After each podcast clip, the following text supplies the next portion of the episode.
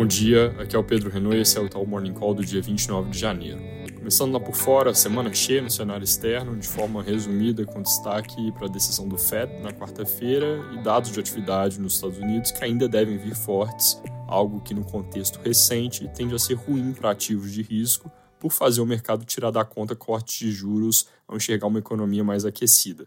A nossa leitura, a melhora recente da inflação domina essa resiliência da economia, mas obviamente o caminho para corte de juros estaria mais limpo com dados que acusam desaceleração de fato. Na quarta-feira, o destaque da reunião do FOMC deve ser o que eles tiram da comunicação o viés contracionista, o tightening bias, ou seja, já deixam uma coisa mais simétrica. E aí, na conferência de imprensa, o presidente Powell deve condicionar próximos passos à evolução dos dados esses que eu estou dizendo que nessa semana não devem ajudar a trazer muita confiança em cortes. Só lembrando, na semana passada o PIB veio mais forte que o esperado, com consumo muito robusto, mas o mercado acabou não reagindo tão mal a isso porque pedidos de seguro-desemprego vieram com alta expressiva, então uma coisa contrabalanceou a outra em termos de leitura sobre pressão inflacionária. Nessa semana, no entanto, tem mais uma leva de mercado de trabalho que não deve ter cara tão benigna assim, com JOLTS que sai amanhã mantendo um quadro de demanda por trabalho ainda elevada, e aí na quarta tem índice de custo do trabalho mostrando apenas leve desaceleração de trabalho, de salários, perdão, para um ritmo de 1% por trimestre, vindo de 1,1%, e para fechar na sexta, já pós FOMC, tem o payroll de janeiro que deve vir forte, em parte por um pouco de distorção de sazonalidade, mas com fundamentos também robustos. Nossa projeção para esse payroll é 250 mil novos empregos, com chances de ser ajustada, porque tem outros indicadores saindo ao longo da semana, então a gente vai calibrando um pouco melhor. Na Europa, devem ser dados mostrando inflação baixa, atividade fraca, com PIB agregado do bloco na terça e inflação de janeiro na quinta, PIB em menos 0,2% no quarto TRI, fechando o ano em 0,4%, inflação em 2,8% de janeiro já, ano contra ano, com o núcleo desacelerando mais um pouquinho de 3,4% para 3,1%.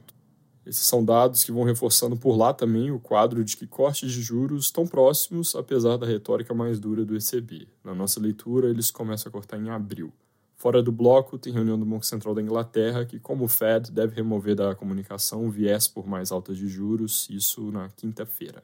Passando pela China, o que o mercado mais monitora é a possibilidade de novos estímulos, isso não tem data no calendário para acontecer. Em termos de dados, amanhã à noite sem PMIs que devem vir praticamente de lado, só com leve melhora na indústria, parada em serviços. Ainda no contexto externo, importante ficar de olho em ruído e risco de escalada no conflito do Oriente Médio, depois que três soldados norte-americanos foram mortos nesse fim de semana por um ataque de drone na Jordânia. Em discurso ontem, o presidente Joe Biden atribuiu o ataque a grupos apoiados pelo Irã, que negou envolvimento. É importante acompanhar porque até aqui esses dois eixos, por assim dizer, ainda parecem ter mais incentivos para manter a situação contida do que escalar. O cenário base para o mercado segue sendo uma coisa mais restrita, mas esse é o tipo de evento que aumenta o risco de um confronto abrangente e aí com implicações que seriam bem mais profundas para preços de petróleo do que nós vimos até aqui.